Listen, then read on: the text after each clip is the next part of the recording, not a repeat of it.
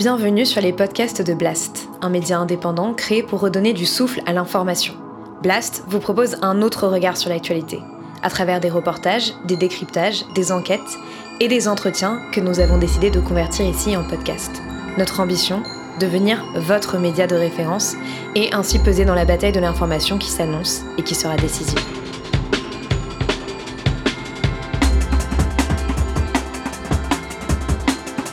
L'édito avec Denis Robert.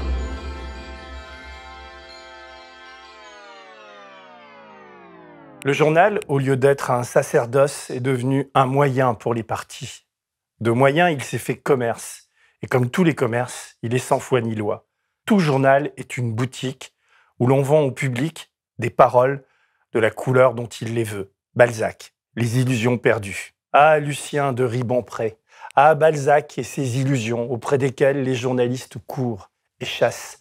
Ces illusions sont nos fantômes. Elles peuvent nous réveiller la nuit et devenir nos pires cauchemars. Mais si on les perd, on est foutu. Et autant changer de métier. La profession n'a jamais perdu autant d'effectifs, plus de 10% de cartes de presse en moins en 10 ans. Et le phénomène va en s'accélérant. Les raisons? Beaucoup de précarité et du dégoût. Des salaires ou des piges de train de misère et la perte de nos illusions. Jean-Marie Charon l'explique et le montre dans son livre. Le journalisme, pour beaucoup, ne peut plus changer le monde, mais doit servir des intérêts qui nous dépassent. J'ai besoin de travailler, monsieur. Je respecte énormément le métier de journaliste. Et tu crois que c'est quoi mon métier? Vous éclairez les gens sur euh, l'art, le monde. Mon métier, c'est d'enrichir les actionnaires du journal.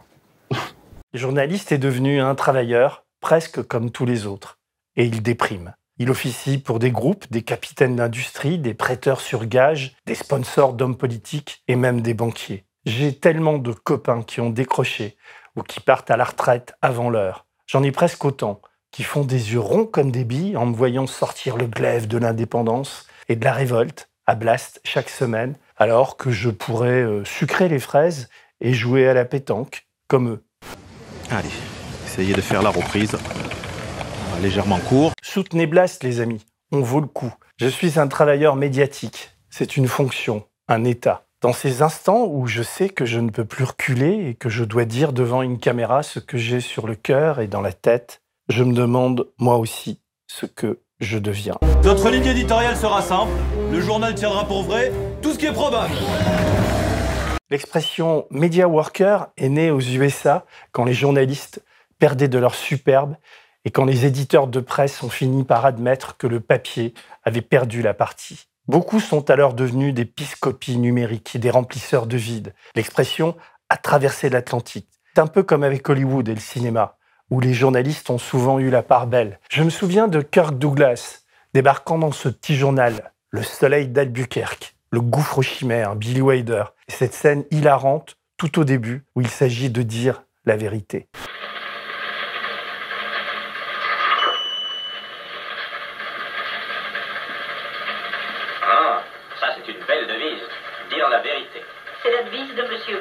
c'est moi qui l'ai brodé.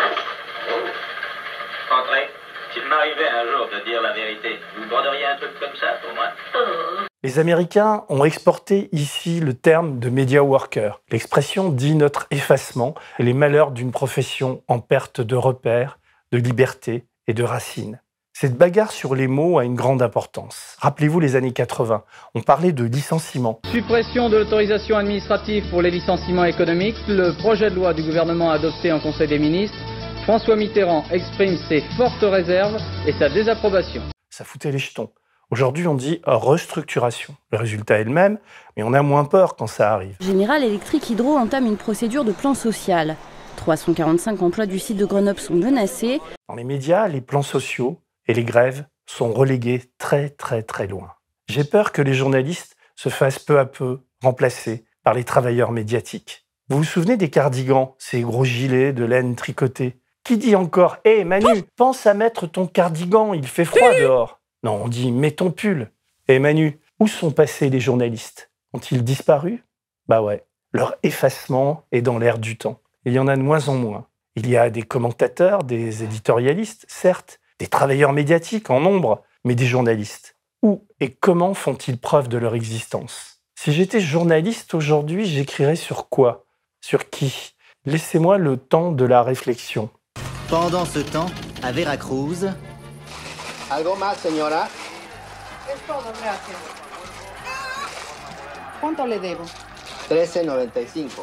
Le nucléaire, l'armement, Bruxelles et les lobbies, les dépenses cachées de l'Élysée, les faux sondages, l'avènement des prédateurs financiers au cœur de la Macronie, les dérives de l'agence France Presse qui devient une agence partisane en faisant la promotion d'Emmanuel Macron. Vous ne me croyez pas? Avez-vous vu et lu ce tweet très singulier?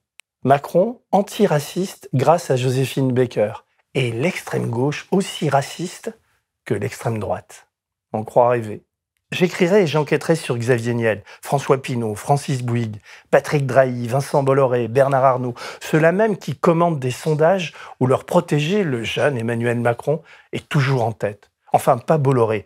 Lui, il commande des sondages où Zemmour grimpe. D'où vient leur fortune? Pourquoi ont-ils tant de facilité de crédit et d'argent public qui tombe dans leur escarcelle Pourquoi achètent-ils tous ces médias et ces médias workers? Pourquoi sommes-nous devenus cette armée de crash-papier autodisciplinés se copiant les uns les autres, ces flagorneries permanentes pour plaire aux puissants? Narbé, vous savez ce que ça veut dire Narbé Oui, c'est Bernard dans l'autre sens. Bernard dans l'autre sens. Ouais, ouais. Il vous a dit Narbé ti amo. Euh, Ah je t'aime parce que t'es Voilà. riche. Bon, bah, Qu'est-ce qui a vrillé et quand? Qu'est-ce qui a déconné pour que notre démocratie fabrique ce consentement autour de Zemmour, Le Pen, Macron et oublie l'essentiel, perde à ce point son humanité?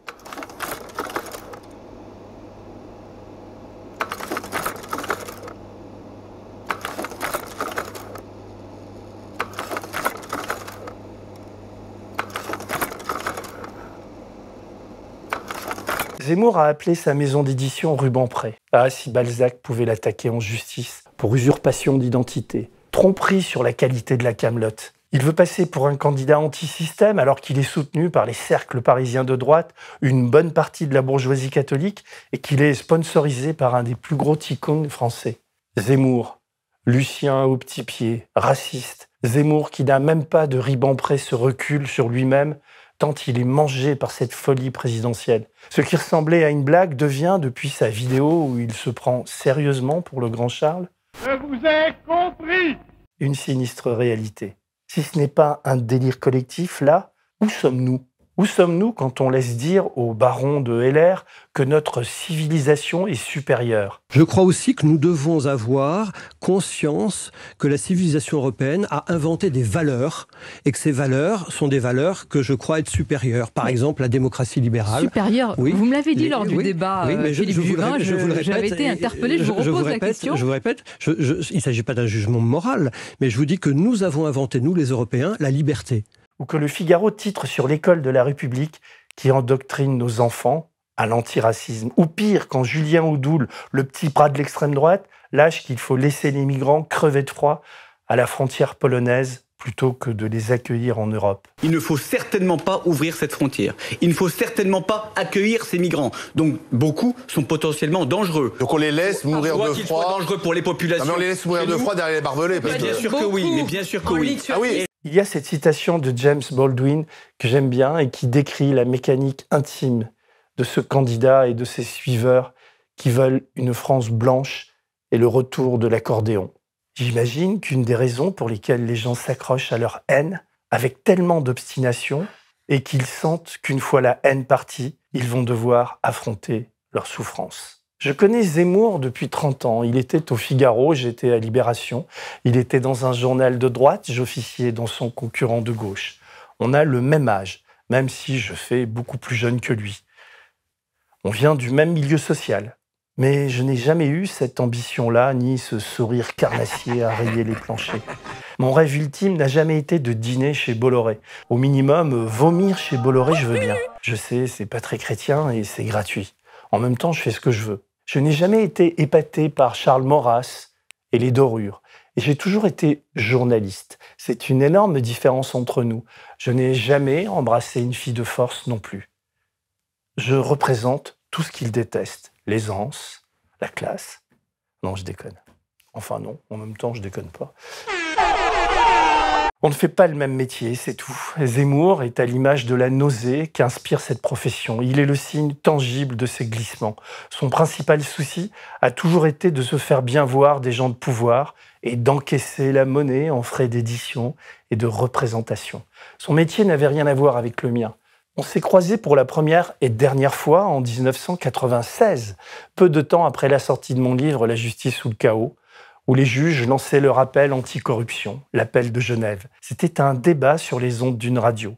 J'étais en duplex. Ça a tourné très court. Il était agressif, me traitait de suppôt des juges rouges, de promoteur d'une république de magistrats, d'ennemi de la démocratie. La corruption ne le gênait pas, c'était l'huile de la machine. Il était en plein dedans. J'avais perdu mes nerfs ce jour-là, je me souviens de ce que je lui avais dit. Je t'emmerde, gros connard. Et lui s'était aussitôt mis au diapason. Moi aussi, je t'emmerde, gros connard. Et ça s'était arrêté là.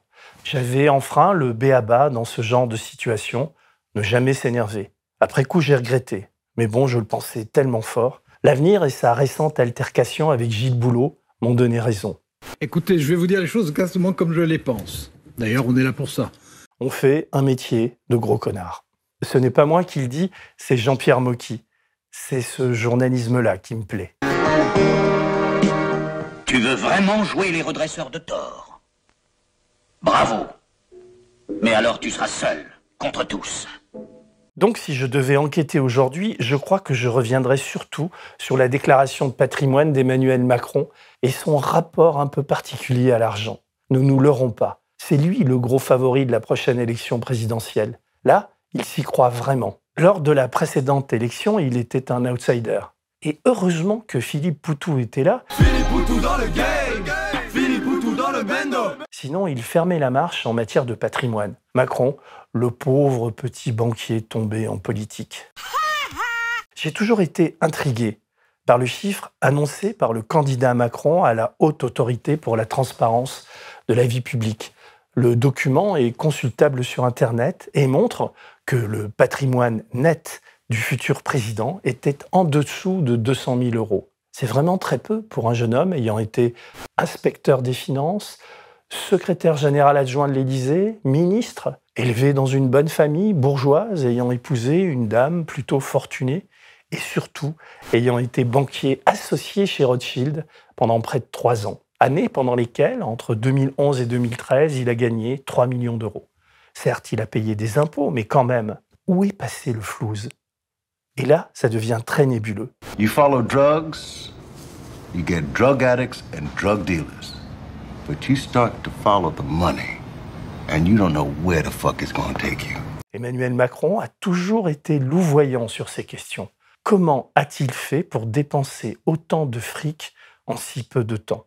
L'équivalent d'un SMIC claqué par jour pendant trois ans. C'est ce qu'ont calculé certains fiscalistes. Il aurait pu investir dans l'immobilier ou s'acheter des belles montres comme tous ses copains banquiers. Bonjour monsieur. Bonjour. Est-ce que vous auriez des montres très chères s'il vous plaît Ah oui, bien sûr. Oui, ce serait parce que j'ai envie d'être heureux. Non.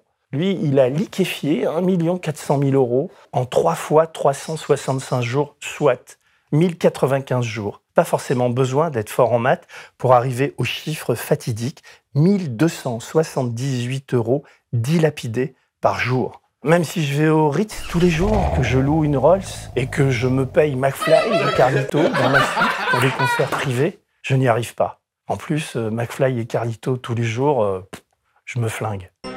Comment Emmanuel Macron a-t-il pu ne faire aucune plus-value lors de la revente de son appartement parisien, alors que les prix dans son quartier avaient augmenté de 30% Et tant que j'y suis, pourquoi quitter un poste de banquier associé chez Rothschild pour gagner 15 ou 20 fois moins au service de l'État? Par sens du devoir et du service public?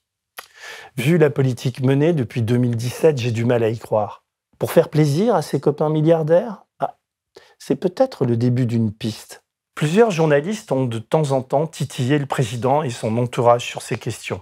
Le canard enchaîné a ouvert la brèche. Ensuite, Olivier Berruyer, pour le site Les Crises, s'y est engouffré. Et chaque fois, la réponse a été qu'il n'avait enfreint aucune règle ni maquillé aucun compte. Olivier, je vais t'inviter bientôt pour en parler sur Blast. Donc oui, pourquoi pas? Mais rien n'est normal, ni clair, dans cette déclaration de patrimoine. Comme par exemple cette voiture de luxe achetée dans sa jeunesse et ne correspondant pas du tout à ses revenus de l'époque, ou cet appartement des beaux quartiers parisiens acheté en dessous de son prix. Je ne connais aucun être sensé qui ferait ça. Et ce gars-là, c'est notre président. J'en profite un peu opportunément pour vous faire ici une promesse solennelle. Si vous vous abonnez à Blast ou si vous nous faites des dons, tous défiscalisés à hauteur de 66%, et si je ne meurs pas du Covid anglais avant, oui, car ce sont les Anglais qui l'auraient exporté en Afrique du Sud et pas l'inverse. Donc si vous soutenez Blast, on lancera une vidéo sur le patrimoine de notre bien-aimé président en début d'année prochaine, le temps d'enquêter. Et on enchaînera sur une enquête sur les finances de BFM et de Drahi, puis on s'attaquera à Bolloré. On n'a rien à perdre. Un linceul n'a pas de poche. Et où je le mettrai, le fric? Un linceul n'a pas de poche? Travailleur médiatique. J'aime bien au fond la juxtaposition de ces deux mots. Ils disent un paradoxe et l'asservissement dont nous sommes l'objet. Ils disent notre appartenance à une classe sociale où figurent des dominants et des dominés. Prolétaires médiatiques de tous les pays, et en particulier de celui-ci, la France, unissez-vous, relevez la tête, arrêtez de remplir du vide, renoncez à écrire ce qu'attend votre chef, n'écrivez pas ce que les gens veulent croire ou attendent de vous, résistez au consentement, ne le faites pas brutalement, frontalement. Soyez rusés, zélés. Voyez ce que je veux dire? Résistez à cette ambiance pourrie. Ne posez pas vos caméras au sol. Dites que la carte graphique déconne. Normal, elle vient de Chine. Laissez aux autres le sale boulot de fabriquer cet ordre établi. Vous ne fabriquez pas de bagnole à la chaîne ou de pizza industrielle. Vous nous mettez dans la tête chaque jour des symboles, des codes, des valeurs, une domination. Travailleurs médiatiques, je vous en prie, résistez à l'effet de meute. Pensez librement.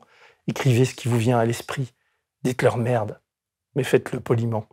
Allez, salut. Un journal n'est plus fait pour éclairer, mais pour flatter les opinions. Ainsi, tous les journaux seront dans un temps donné lâches, hypocrites, infâmes, menteurs, assassins. Ils tueront les idées, les systèmes, les hommes, et fleuriront par cela même. Ils auront le bénéfice de tous les êtres de raison. Le mal sera fait sans que personne ne soit coupable. Toujours Balzac, toujours les illusions perdues.